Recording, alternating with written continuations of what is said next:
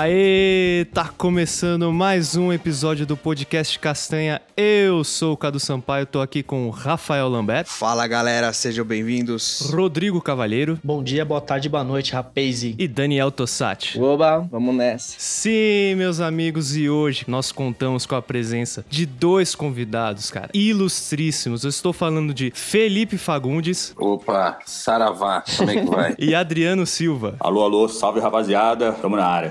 Caraca, cara, é, é sério, é sério. É um prazer muito grande pra gente receber vocês dois aqui. Obrigado mesmo, Felipe e Adriano, por participarem do papo aqui com a gente. Obrigado vocês. Valeu, o prazer é todo seu. Vocês foram os responsáveis por eu querer ser humorista na minha vida. Consegui? Não, mas eu quis. Por muito, muito tempo eu quis. Até hoje eu tento, mas. Até hoje ele tá tentando. A gente também. Beleza, então, gente, a gente vai bater um papo com eles dois, mas antes disso, vamos pros nossos recadinhos. Muito bem, meus amigos, vamos para mais uma semaninha de recadinhos aqui no podcast Castanha. Recadinhos relacionados ao episódio número 9, episódio onde nós conversamos sobre autismo. E foi bem legal, a gente recebeu vários feedbacks da galera falando que o episódio foi super esclarecedor, super informativo. A gente ficou bem feliz com isso. Mais uma vez agradecer a Sandra e a Natália que participaram aqui com a gente. E a gente recebeu uma, uma indicação aqui da Camila Menezes falando de uma série infantil no NetGeo Kids chamada Pablo. E ela fala o seguinte, que a série é uma mistura de live action com animação e o Pablo é um menino autista que nas crises dele ele entra num mundo de fantasia. E o mais legal, que tem uma curiosidade sobre essa série, é que ela é dublada por crianças autistas, olha aí. Bacana, bem legal isso. É, a gente gosta desses episódios mais, mais leves, de besteira, mas esses sérios, de, de que tem uma utilidade, tocam o nosso coraçãozinho, né? Os episódios sérios estão tendo vários feedbacks. Esse, esse de autismo teve muitos comentários na, na publicação, né, no Instagram. E teve muita, muita gente compartilhando, Sim, né, no- nos stories, cara. Acho que foi o, o do- dos episódios, foi a galera que compartilhou mais. Maravilha, então. Teve novidade essa semana lá no Instagram do podcast Castanha, certo, Rafa? Sim, temos agora o, o Di Castanha. Isso, não é de Ferreiro, não é Patrícia de Sabri, não é toda a, família, a família Di do mundo, é o Dica do Castanha. O que é o Dica do Castanha? Pergunta Carlos. Carlos é Cadu. O que é, Rafa? Boa, Carlos.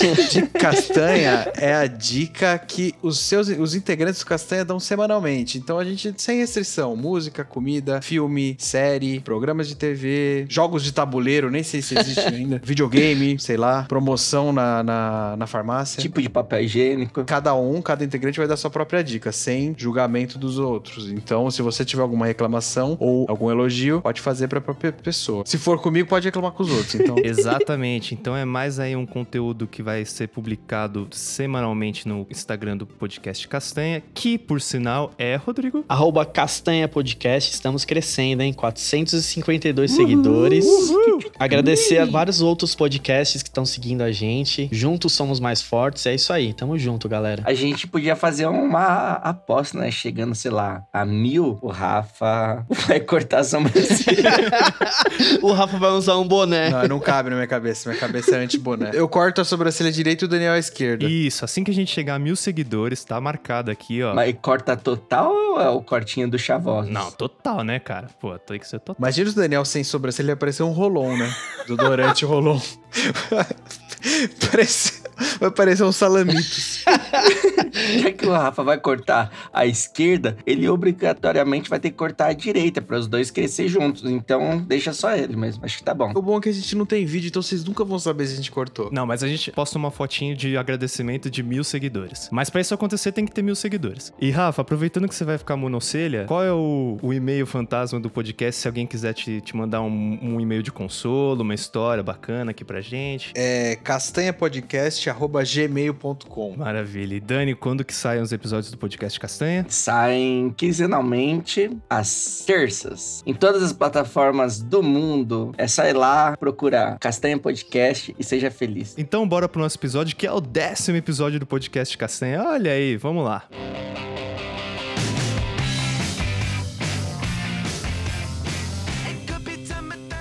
Bom, galera, é de praxe já aqui do programa, né? A gente sempre, quando tem um convidado, a gente começa desse jeito e hoje não vai ser diferente. Eu queria que vocês falassem um pouco de vocês, se apresentassem, quem vocês são, o que, que vocês fazem. Meu nome é Felipe Torres, ou Felipe Fagundes, depende do dia. Pode ser Felipe Fagundes Torres também. Eu tô aqui hoje no Castanha Podcast comendo castanha. Olha que Ah, coincidência. Ô, louco, hein? Aí Boa, sim. O que demonstra que eu gosto de castanha e gosto de vocês.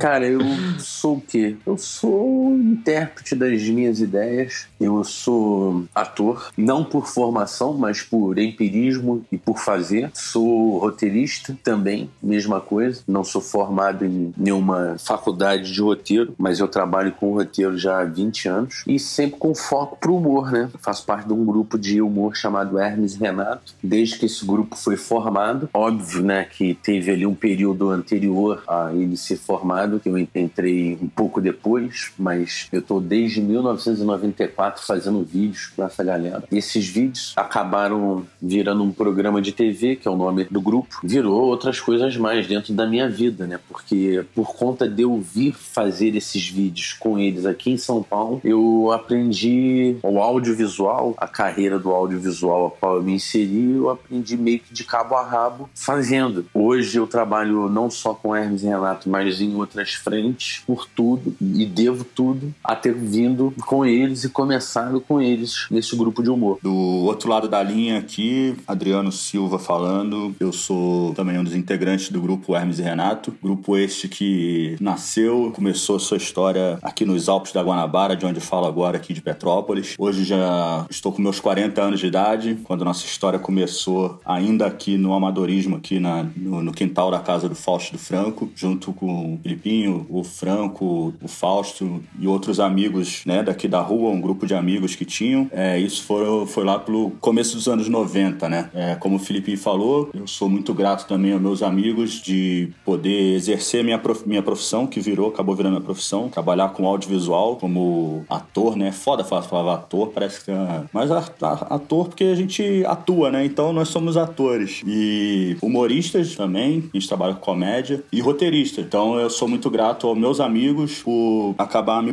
proporcionando esse prazer de, através das nossas ideias, a gente exercer nossa profissão e levar alegria para as pessoas.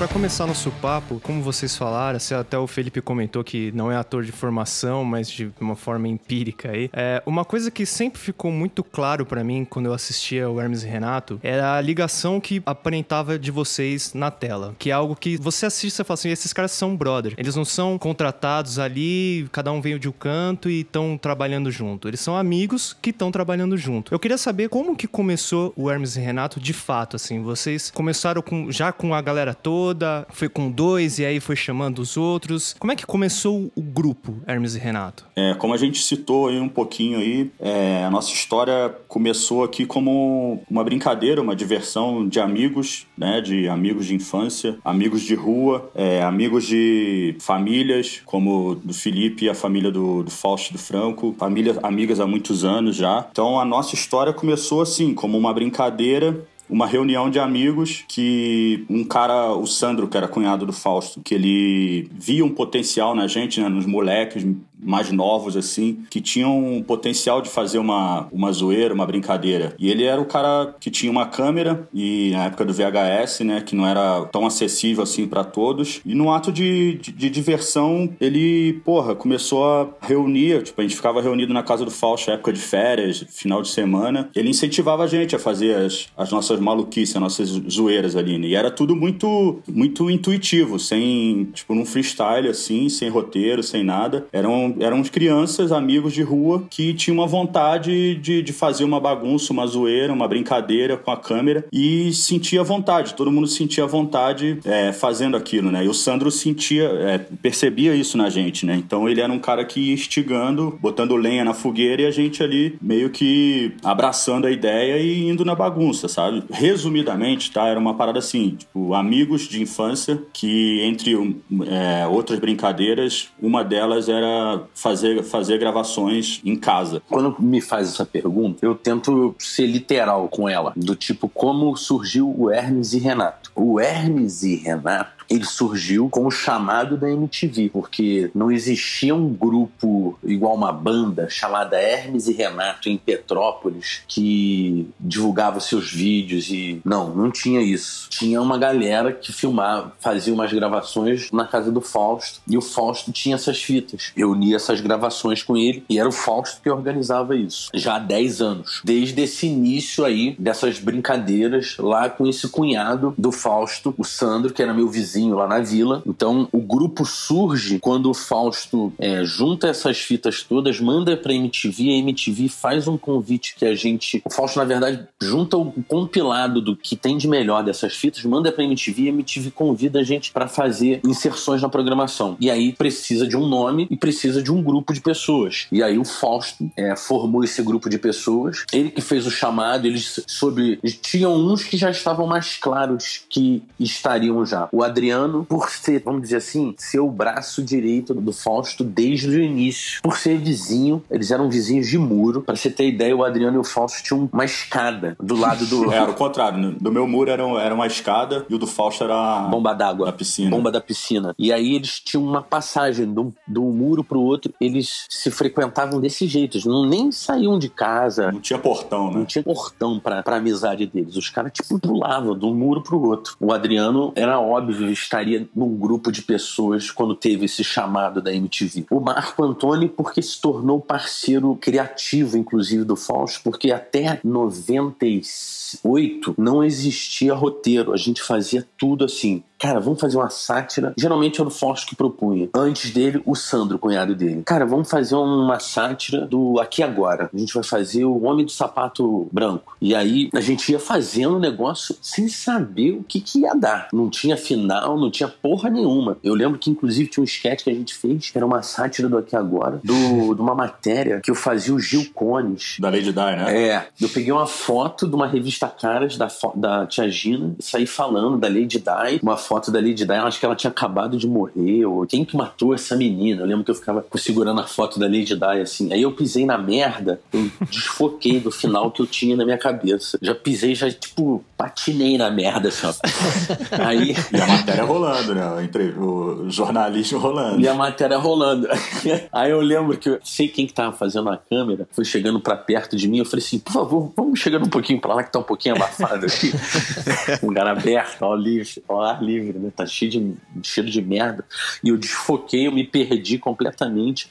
Mas só que a gente ia se achando, um ia dando a dica pro outro. Faz isso aqui, isso aqui lá, no meio da gravação, assim. Então era muito amador mesmo. Quando o Marco chega, o Marco vai um dia lá gravar com a gente, ele percebeu, ele teve essa percepção de falar com o Fausto, falar assim, cara, não vai dar muito certo se a gente não fizer um roteiro. Porque a gente foi fazer uma gravação com ele, eu lembro que a gente envolveu um negócio, sei lá, do Jimi Hendrix na parada, tubarão, caçadores de tubarão. Um negócio muito louco, velho, que não tinha o menor sentido, a gente não conseguiu chegar no final. E a gente ficou mal frustrado, porque era a primeira participação que o Mar, Marco Antônio, estava fazendo com a gente lá nas gravações. E a gente sempre achou o Marco engraçado, e a gente ficava comentando, pô, o Marco tinha que fazer as gravações, cara, o Marco é engraçado. E aí a primeira vez que ele vai, a gente vai para fazer a parada, não rolou um mood mesmo, assim, sabe? Não ficou meio sem lá, a parada ficou assim. E aí não teve final. E aí o Marco teve a percepção, falou com o Fausto depois, pô, a gente tem que fazer roteiro. E aí eles tiveram a ideia de fazer os cafajestes, a dupla de. que era uma parada entre a gente, já era uma comunicação já. A gente ficava imitando fala de pornô chanchada. Não sei o que, seu puto, de merda. Ficava falando um com o outro. Às vezes eu lembro, ligava pro Fausto, falava com ele com um jeito de pornô chanchada. E a gente ficava um falando com o outro. Telefone fixo, na época, sem celular. Disso aí, desdobrou a chegada do, do Marco Marco, que também era uma outra coisa óbvia. O Marco trouxe um cara para as gravações, quando o Marco chegou, que era um caluco, que era parceiro deles de banda, que cantava na noite desde moleque, morou? Que era um cara assim que ele sempre quis trazer assim para nosso meio ali, que ele sempre achou um cara debochado e era um tipo um cara igual a nós, assim, que não é o mais popular, como todos nós, mas eram uns caras com um olhar assim muito apurado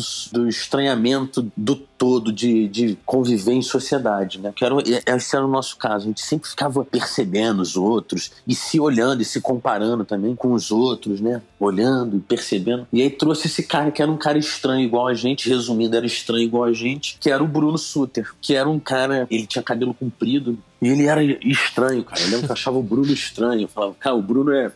Corpinho estranho, assim, né? Magrelinho, ombrinho torto. É.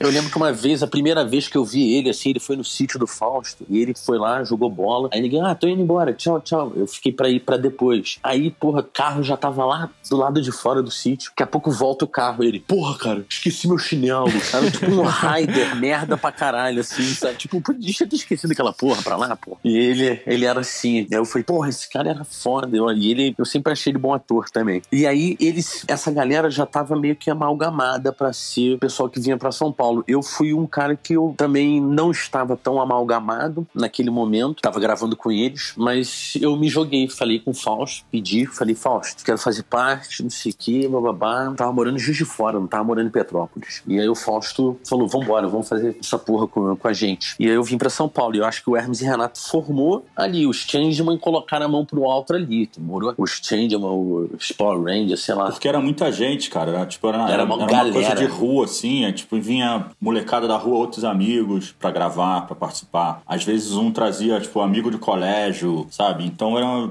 era sempre, tipo, tinha muita gente, assim, rodando ali nas gravações, né? No VHS ali, naquela época. Mas é isso aí que o Felipe falou, na hora de que formar o grupo, na hora da formação, quando a MTV convidou, que o Fausto reuniu a galera e falou, mano, vamos ser nós e vamos aí. Fechou o time titular e foi pro jogo, né? É.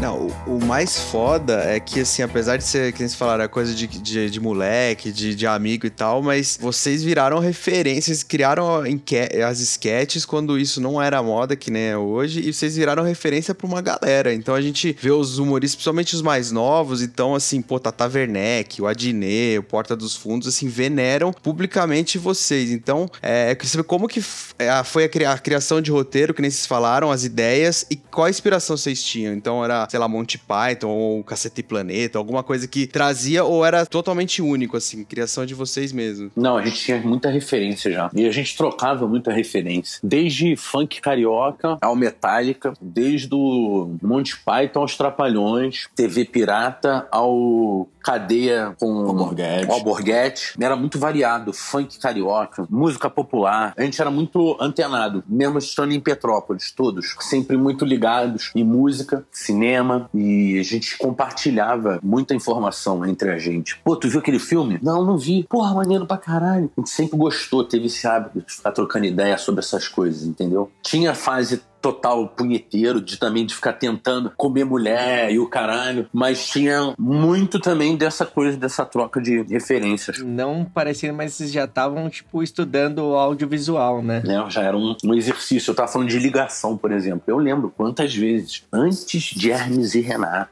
eu ligar pro Fausto e ficar falando de, de música, ficar falando de cinema com ele, pelo telefone. Olha que doideira. Eu lembro disso. E uma parada assim também, cara, que é uma parada que a gente carrega até hoje, assim, no nosso estilo, nosso jeito, assim, nosso convívio, é o lance de, de percepção das coisas, sabe? De, de reparar os estereótipos das pessoas, os, os tipos, assim, sabe? Então, isso é uma parada que a gente tinha desde moleque, a gente era até meio folgado, assim, sabe? De, porra, de rir dos outros, assim, meio na cara, sabe? De ver gente engraçada e meio que perder a linha de rindo e tocar, comentar assim, caralho, se liga nesse maluco, que violento. Tipo, o termo violento, me chamava violento era um cara que era, tipo, engraçado, figura, assim, sabe? Então, a gente sempre teve muito isso, assim, e acho que isso é uma parada que até hoje a gente ainda tem e, porra, colabora muito com a construção de personagens, né, cara, que a gente interpreta quando a gente vai fazer, né? Muitas vezes, assim, a gente escreve o roteiro e quando a gente vai é, fazer uma reunião, trocar ideia com a figurinista, com a maquiadora, passar aquela referência daquele tipo de personagem que a gente É, quer. com certeza. Uma parada que a gente já, porra, já imagina, já tá meio construído na cabeça, assim, sabe? E aí, já, porra, sabe o tipo de peruca, o cabelinho que vai querer usar, sabe? Pra construir aquele estilo, assim. Então, isso é uma parada que a gente criou desde moleque, assim, que eu tava lembrando outro dia, e é uma parada que até hoje, né, a gente tem isso. E, porra, isso enriquece muito na hora de você fazer, né, a construção desse personagem, né? Porque, porra, faz toda a diferença. Então, isso é uma parada também que a gente sempre teve de moleque de trocar, assim, sabe? É, eu, tava hoje vendo no Instagram do Felipe um pedacinho de uma sketch que vai uma nutricionista falar qual que é o, o rango, a alimentação que os pedreiros têm que comer, então não sei o quê.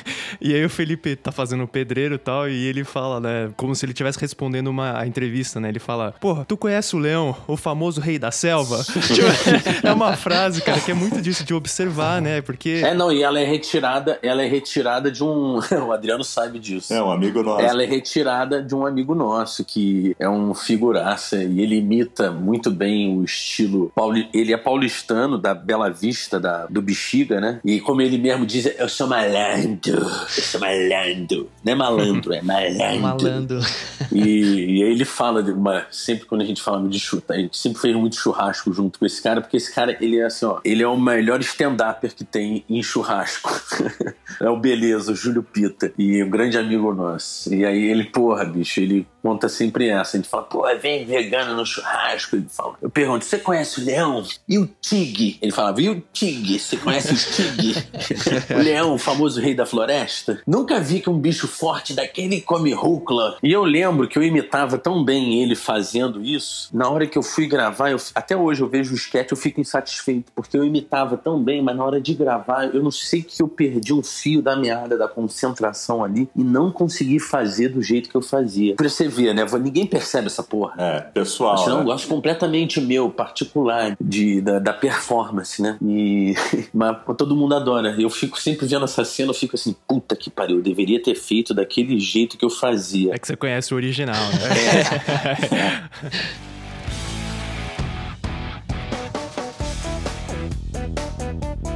Falando um pouco de quando vocês ingressaram na TV, pelo que eu percebi, assim, na MTV, vocês tinham total liberdade de, de criação e tudo mais. Eu queria saber, tipo, as diferenças da MTV, da Record e da FX, como que era? Se vocês tinham, ah, isso vocês não podem criar, vão dar uma segurada e tal.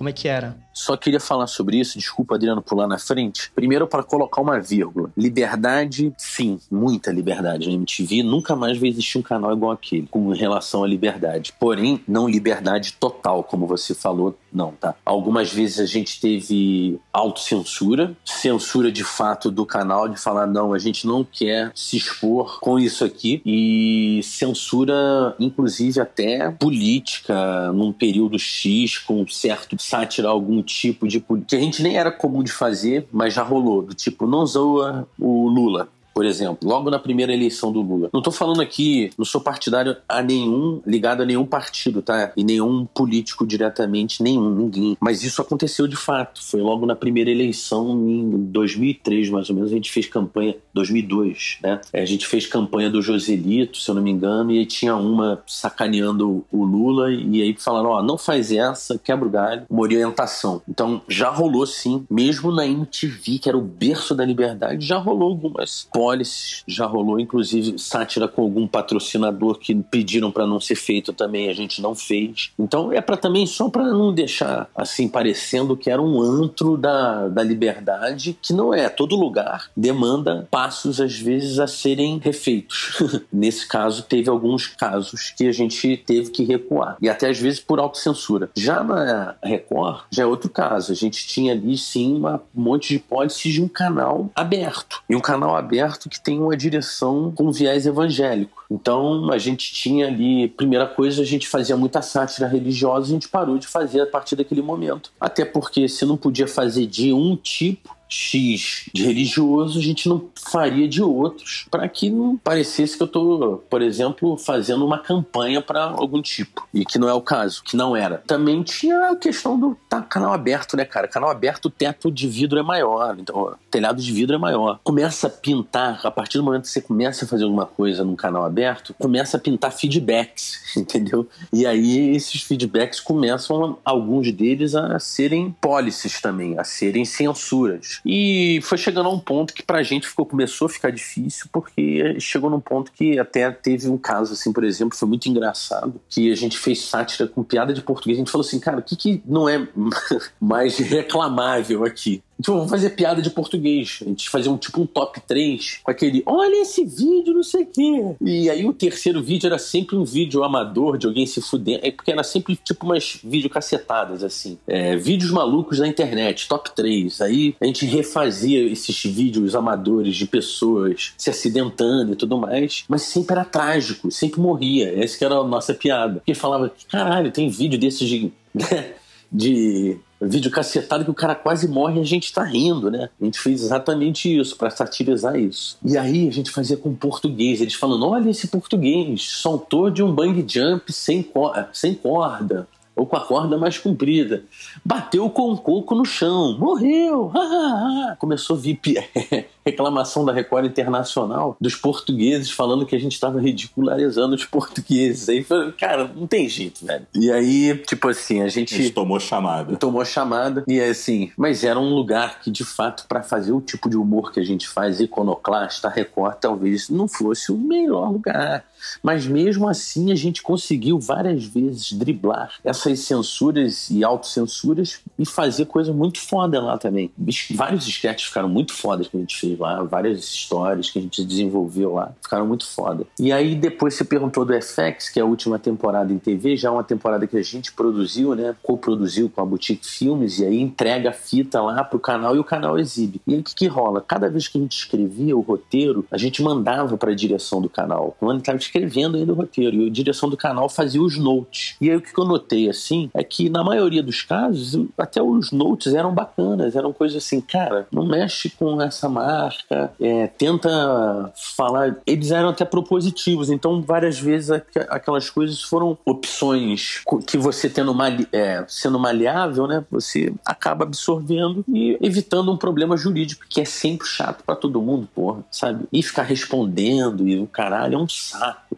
Então, ali eu não vejo nem que foi uma censura, foi um, uma troca de ideia e teve vezes que a gente chegou e falou assim: não, nesse caso aqui a gente quer bancar, a gente quer colocar desse jeito. E aí a gente brigou por essas coisas e algumas vezes a gente bancou e outras vezes eles falaram: não, olha só, mesmo vocês querendo muito, pode dar merda e a gente não quer pôr isso no ar. E aí a gente falou: então tá, a gente muda. E é, um jogo, né, de consequências que, porra, é o ideal é evitar conflito.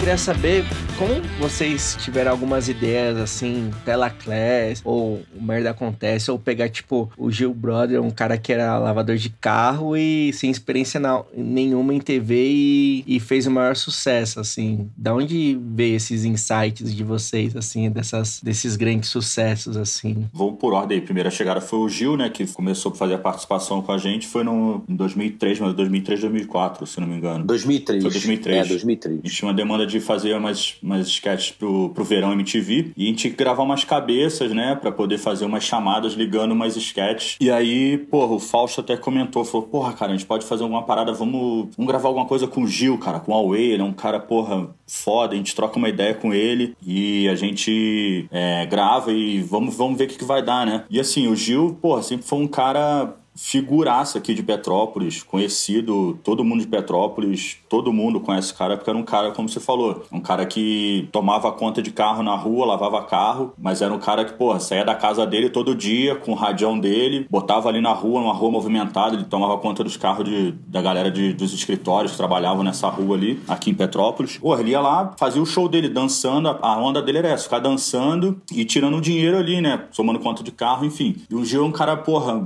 é, artista artista já daqui de Petrópolis conhecido, assim, do público de Petrópolis, né? Todo mundo conhecia ele, a galera passava na rua, cumprimentava, Aue, Aue e tal. Aquela coisa dele, já era dele ali, aquele o grito do Aue e tal. E aí o Fausto, porra, a gente veio pra cá pra gravar, trouxe uma, uma câmera de, do, que a MTV emprestou e a gente chegou pra trocar ideia com ele, pra, pra gravar, explicou o que que era e tal, e ia falando o texto pra ele, o que, que ele tinha que falar, mais ou menos assim, e ele, mano, um freestyle deixando ele, ele lançar ali as ideias, pra gente depois ligar, né, com as sketches que a gente tava. que tinha umas chamadas para ele fazer, né? Aí uma clássica dele é uma que ele tinha que, porra, parecia que tava falando com a Fernanda Lima, mandando um recado pra Fernanda Lima. Que a, ficou a clássica do, poxa, a distância nos separa, mas o pensamento nos une, Fernanda e tal. Dali, quando, quando ele entrou com essa participação no ar no Verão MTV, porra, assim meio como foi com a gente, assim, causou aquela estranheza, né, na galera. Falou, caralho, o que que é esse cara? O que que é esse maluco? Porra. O público, a, a audiência, todo mundo começou a perguntar. E aí a gente gente começou a inserir mais o Gil, né? Contar mais com ele, botar mais umas outras participações para fazer umas gravações, enfim. É, e aí, porra, virou que virou, que o Huawei, porra, acabou fazendo uma parte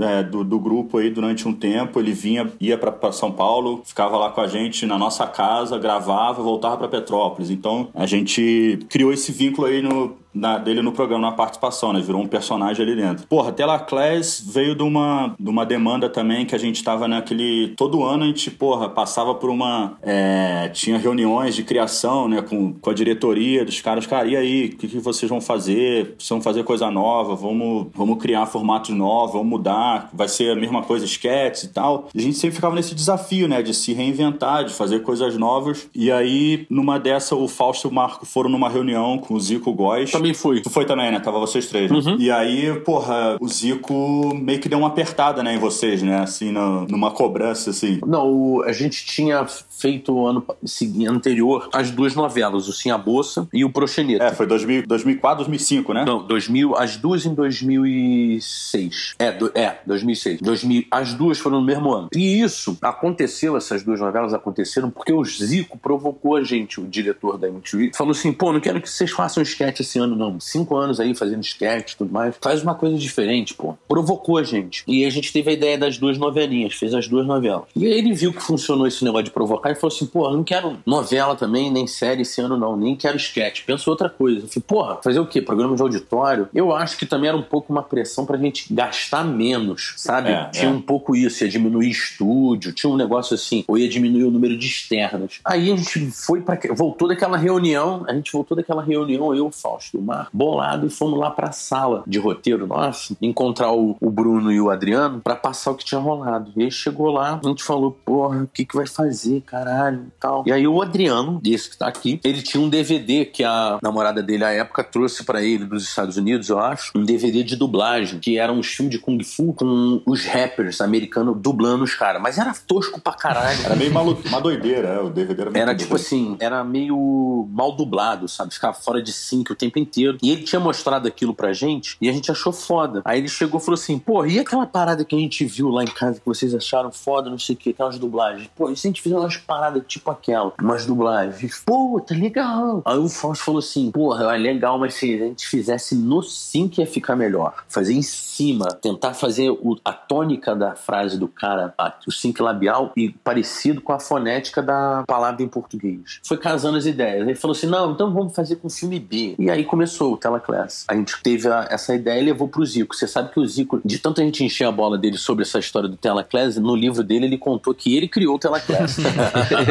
Tem isso. É, mas não criou o Telaclass porra nenhuma, não. Quem criou foi a gente. Na verdade, principalmente o Adriano.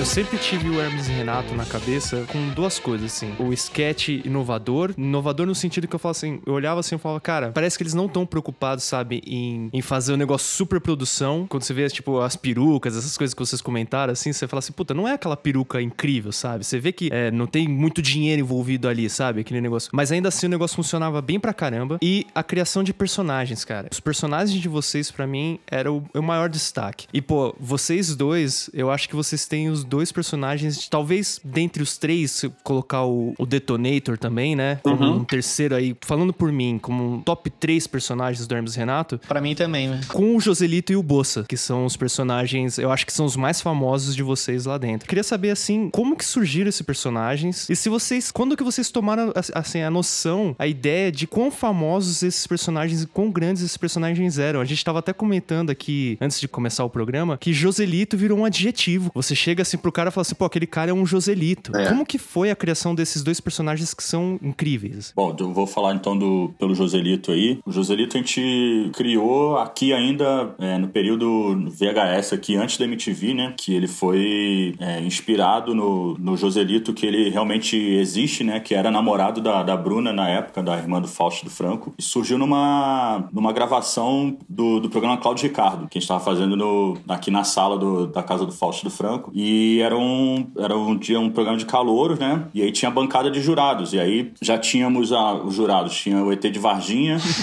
é, que tava na época aquela onda do ET de Varginha, né? Então era tudo era ET de Varginha. É, o Gasparzinho, que não tinha ninguém ali, ficava só a plaquinha lá com o nome do Gasparzinho, o fantasma. E o Jason, que, cara, o Jason a gente sempre foi viciado em Jason, né? A onda É, do... não sei, cara, o que acontecia, que o Jason é meio... Sempre tava presente nas nossas sketches, assim, Tudo, nessa cara. época. é. Até onde, não, onde não, cabe, não cabia, assim, a gente dava um jeito de colocar o Jason ali, porque era aquela coisa do, do personagem, né? Que era, assim, a gente sempre achou muito foda. E aí faltava mais um. E aí, porra, é, os caras falaram, porra, fazer o Joselito, cara. Porra, porque eu, eu meio que imitava ele, assim, o, o jeito dele, né, do, do, Joselito. E aí, porra, só pra deixar claro, porra, a gente, depois que virou personagem, né, cara, o Joselito é uma parada. O cara não é assim, é uma caricatura, né, do, do estereótipo, né, que a gente pegou, né? O jeito do cara, a gente, porra, na, na zoeira, como eu imitava bem ele, o, o trejeito dele, o jeito de andar, e era meio parecido com ele. É, a gente foi ampliando a- as possibilidades com ele, né? Ele nunca É, é. foi tão sem noção assim, na realidade. Mas o jeito dele falar era igualzinho que o Adriano fazia, o jeito de andar, meio quicado, assim, o jeito meio O quicando. nome dele é Joselito O mesmo? Joselito mesmo. Nossa, se o cara sofreu bullying antes de surgir o bullying, né? É, É, é, ele era um cara assim, que o jeito dele de ser, tipo, de brincar, ele era mais velho que a gente, ele era meio que. é, ele era, era até inocente, mas era o jeito dele de ser meio assim, sabe? De. Ai, meu irmão, porra, esse negócio que você tá fazendo aí, moleque? Tu dava um tapa assim, meio. Porra, moleque, porra, vocês são. Porra, moleque, vocês, porra, chiliquento pra caramba aí, irmão, não fiz nada, não sei o quê. E o jeito dele inocente de ser, ele era assim, tipo, na inocência mesmo, sabe? Do jeito dele. Brucutu. E aí aquilo, porra, eu imitava ele e tal. Aí a gente pegou a roupa parecida com aquela que ele usava, né? Que era aquele figurino que não era já o xadrez, já era coisa do, do, do moletom, Hard é, rock. hard rock café, Planet Hollywood, que era aquela moda anos 90, assim, que a galera playboyzada, né? Que gostava e tal.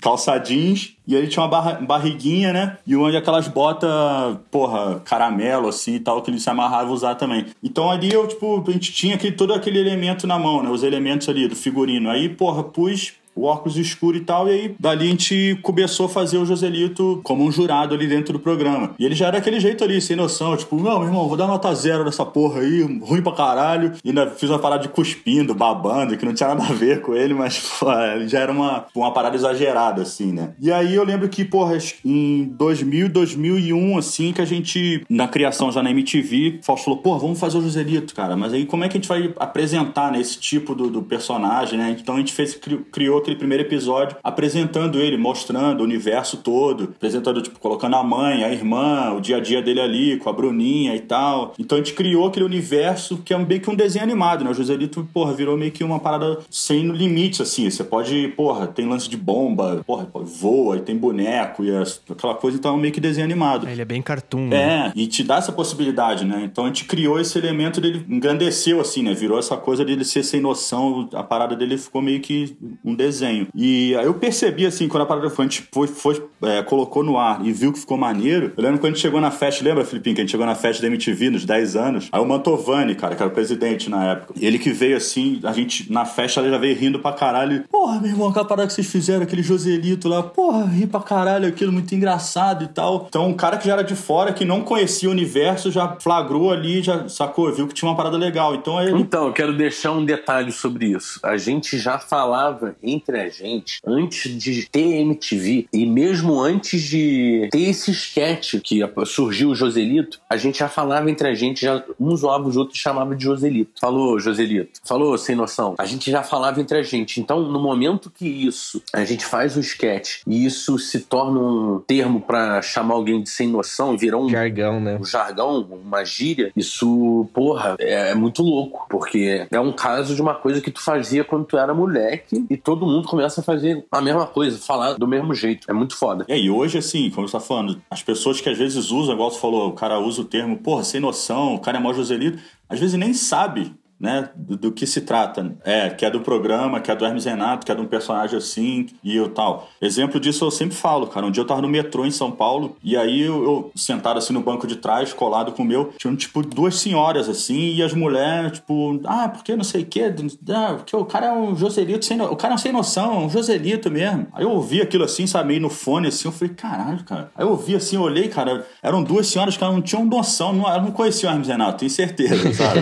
Já era uma coisa que, assim, entrou meio que no, no dito delas, assim, né? De, de ser uma coisa que popularizou o termo, né? O sem noção. E aí todo mundo já associa, quando fala, já entende também o que quer dizer, né? O, lance. Então, isso é muito louco. Igual o Felipe falou, uma parada que era da gente moleque, tipo, reclamava, assim, da brincadeira. Caralho, que sem noção, irmão. Porra, olha que sem noção aquilo o cara faz, olha, sabe? E virar um, tipo, um adjetivo, né, para as pessoas. De... É muito louco. E o Bolsa, e o nome veio lá de Petrópolis, de eu e mais dois amigos, a gente chamava os caras que eram queixo de gaveta, assim, de bolsa. cara que era prognato. Um camarada nosso tomou umas porradas de um jiu-jiteiro lá de Petrópolis. E esse jiu-jiteiro que tomava umas bombas, ele tinha esse queixo de prognato. E a gente chamava, pô, aquele maluco que deu porrada nesse camarada nosso aí é mó bolsa, bolsa. A gente ficava chamando o cara de bolsa. Quando eu cheguei em São Paulo, a gente começou a brincar muito com o sotaque do paulista. Entre a gente, ficar imitando. Quando o cara falava um negócio muito bocó, eu falava assim, porra, que bolsa boça, do jeito do cara falar, sabe? Porque aí também o boçal, o queixo prognata também virou um pouco pra bocó também, essa nossa gíria lá, de chamar o cara de boço. E aí, o que que rolou? Foi que um dia numa gravação, um detalhe, toda vez que eu ia imitar algum paulista, numa brincadeira, eu fazia ele meio prognata e falando meio assim, meu, não sei o que, sei que ela meio bocó. Meio essa coisa de rivalidade de carioca com paulista, de achar que o paulista é bobo e o, e o coisa, também o paulista sempre acha que todo carioca é malandro, o que é uma verdade. todo paulista é bobo e todo carioca é malandro mesmo, vagabundo. Paulista da moca, da moca. Sacanagem. No fim é o contrário. Um dia numa gravação a gente estava fazendo uma cena que era a cirurgia plástica do Michael Jackson. Uma daquelas que ele estava fazendo. E aí tinha uma troca do nariz, que sempre teve esse negócio do nariz dele, que, era, que ele tirava e não sei o quê. E era um rosto feito com uma bexiga com areia dentro e encaixando pedaços de máscaras comprada na 25 de março. E aí o nariz, um desses narizes, era o nariz do Bolsa já. O Fausto pegou esse nariz colocou no rosto. Eu falei, caralho, isso ficou muito escroto, me empresta isso aqui. Aí ele me deu. No que eu me deu, eu coloquei no rosto, eu encaixei no rosto, assim, e comecei a falar com sotaque de, de, de paulista e fazendo queixo prognata. Porra, ninguém já começou a rir pra caralho. Do nada, assim, pá, começou a rir. Foi caralho. Aí tinha uma cena seguinte, que era um, tipo um, uma reunião de autoajuda, desses grupos de autoajuda, que era, eu não sei se era chatos ou estressados anônimos. Era isso. Era um negócio assim, estressado, né? É. E eu fazia um, não sei qual era o nome. Era o, Plínio. Plínio, não, Plínio é o outro do, do show do trilhão. É a segunda aparição dele. E eu fiz essa cena. Então eu lembro que a hora que eu ia começar a falar, a, a, a câmera vinha varrendo, no, fazendo um círculo de pessoas. Aí cada um dava o seu depoimento. Na hora que chegava em mim, eu lembro antes da câmera chegar, eu já me preparando, neguinho já tava rindo, fora da câmera. Porque na passagem, neguinho já tava rindo muito. Na hora, todas as vezes que eu passei o texto, neguinho chorou de rir. O câmera tremendo. E aí, quando chegou na minha hora de falar, neguinho conseguia gravar. Eu falei, ah, porra, tem que fazer essa porra de novo. Aí eu peguei aquele nariz, guardei no bolso e levei pra casa. Pensei, não, essa porra eu vou repetir em algum lugar. E aí virou. É muito louco, né? Que depois, anos depois, eu fui ler Stanislavski. Inclusive, eu falei isso hoje. Eu tava com o livro ali na frente, conversando numa live com uma pessoa, e aí eu li uma coisa num livro do Preparação do Ator. Aquilo me marcou muito. Preparação do Ator, não. No... Isso eu fui ler agora, macaco velho, 38, 37 anos. Que ele fala no... na construção do personagem, que ele fala, inclusive, da modificação física, figurino, tudo quanto.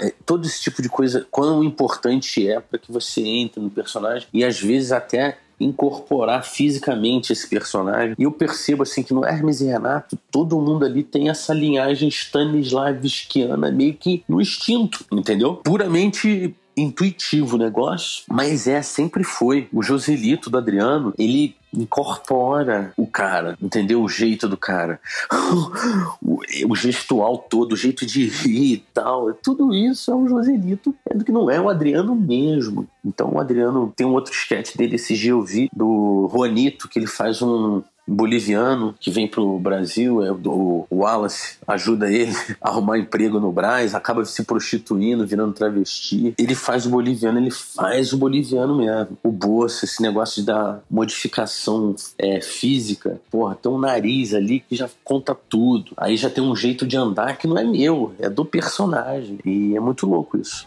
Kiss my little baby girl is in me. Am I coming out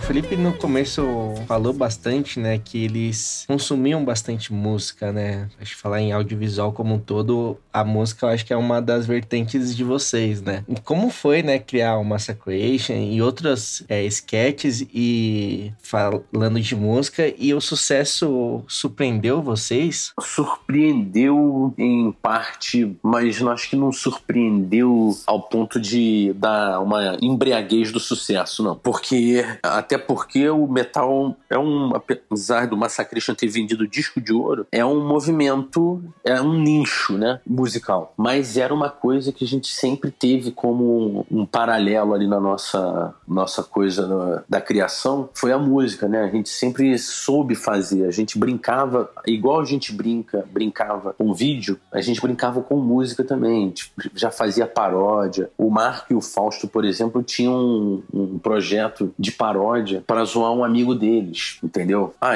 enfim, a gente sempre ficou zoando com música, a gente sempre curtiu pra caralho, e a gente sempre ouviu música junto lá também, né? E compartilhava disco um com o outro e tudo mais. Então, isso sempre foi uma coisa natural. Quando a gente começou a criar mesmo junto, de forma que, é um que era trabalho, a gente sempre ficava, ó, oh, música, tem que fazer alguma coisa com música, tem que fazer. E aí foi pintando. Só quando mesmo a gente teve uma oportunidade de fato de fazer isso, foi no, quando a gente tinha um programa de rádio no 89 e aí a gente fez umas sátiras musicais. A gente fez seis músicas, se eu não me engano. E ali já tinha a primeira música do Massacration, que era o Yaru, Metal Massacre Ataque. Ali já tinha o Rap da Crueldade, tinha Pirapiru. Unidos do Caralho 4. Unidos do Caralho 4 não. Unidos do Caralho 4 surgiu pela demanda de se fazer o Luau, Hermes e Renato no verão MTV. E aí a gente fez mais uma música, fez mais algumas músicas músicas para completar o repertório. E Unidos do Caralho a 4 foi uma delas. A gente fez para essa apresentação.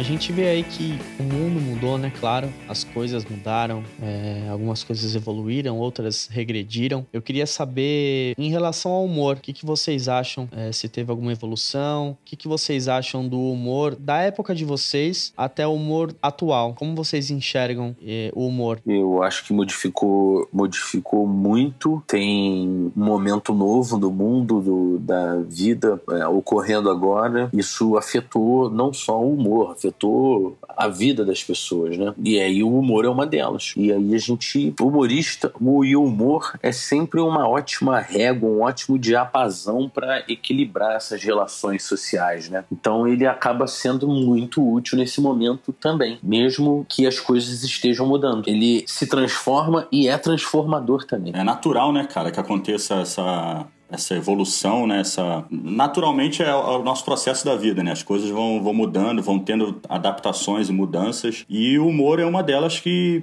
passou e vai passar ainda por, por, por muitas, né, cara? Coisas é, é, que se falavam que podiam, poderiam é, ter sátiras, ter brincadeiras, ter zoeiras é, antigamente como tinham, como aconteciam. É, hoje em dia já não, já não se pode mais, né? E não só por questão do humor, é porque é questão da evolução mesmo. As coisas mudam as pessoas mudam, os pensamentos também mudam, evoluem, então acho que é um processo natural. E agora tá, cara, em alta, né? A galera mais aí do, do, do stand-up também, que são os caras que, que botam a cara mesmo e que estão sujeitos a tomar aí os seus é, cancelamentos agora aí, né? Com a nova, nova onda aí. E, mas assim, é aquela coisa, né, cara? Cada um sabe o, o cu que tem, né? se tá ali, se tem disposição para para botar a cara, para falar certas coisas, acho que tem que também estar tá preparado para assumir alguns riscos, né? E eu acho que não é o nosso caso, né, cara? O nosso humor sempre foi ficção, né, cara? Então a gente sempre conseguiu tratar desse jeito, né? Eu acho que o Hermes e Renato é mais subjetivo, né? O que tu quer dizer? A gente não fala diretamente de ninguém. Agora, se tu tava me perguntando o que, que eu acho do, do cenário do humor hoje em dia, se é isso que tu tá me perguntando, eu não sei te dizer. Eu, eu consumo humor, mas eu não sei ficar indicando, ó, oh, vejam isso, isso é bom nesse momento. Não sei te dizer agora. Eu vou ficar te devendo. Se eu fosse falar agora, citar alguém em referência nesse momento atual, eu não sei. Mas eu gosto de um monte de coisa, mas é que nessas horas me dá amnésia. o humor também é muito difícil, né, cara? Eu acho que é o gênero. É, mas eu também não dou esse. Eu, eu no fim, eu também eu não dou esse valor todo, essa importância toda, esse cenário do humor, que fica uma coisa meio corporativista, sabe? Do, do, do humor, sabe? Como se fosse um movimento, como se fosse. Ah, é um gênero dramatúrgico e pronto, sabe? Não, não dou esse valor todo. Fica meio chato, assim. Vou naquele negócio do risadaria toda vez, todo ano lá. Chega até a ficar meio deprimido quando eu saio de lá. a única coisa que me consola é que eles sempre dão um chocolate, porque é um dos patrocinadores lá. Eu com uma barra inteira no caminho dentro do Uber, vou chorando até em casa. Porque eu vejo um lance corporativista, assim, do humor, eu acho mó triste. Parece um, como que falam? Sindicato. É, não, a parada meio, meio, meio pretencioso, né? Uma postura meio pretenciosa. É, né? é, é. Como se fosse, um, sei lá, Academia Brasileira de Ler. É, ninguém se acha genial, né? Se acha. Um... É, isso, genial. Tem muitos geniais lá. Quando começa a ir pra esse lado, vira um problema. Né? É, não gosto, não gosto. Tudo que vira um movimento, tudo que vira um movimento, eu acho meio escroto. Não quero estar tá ali.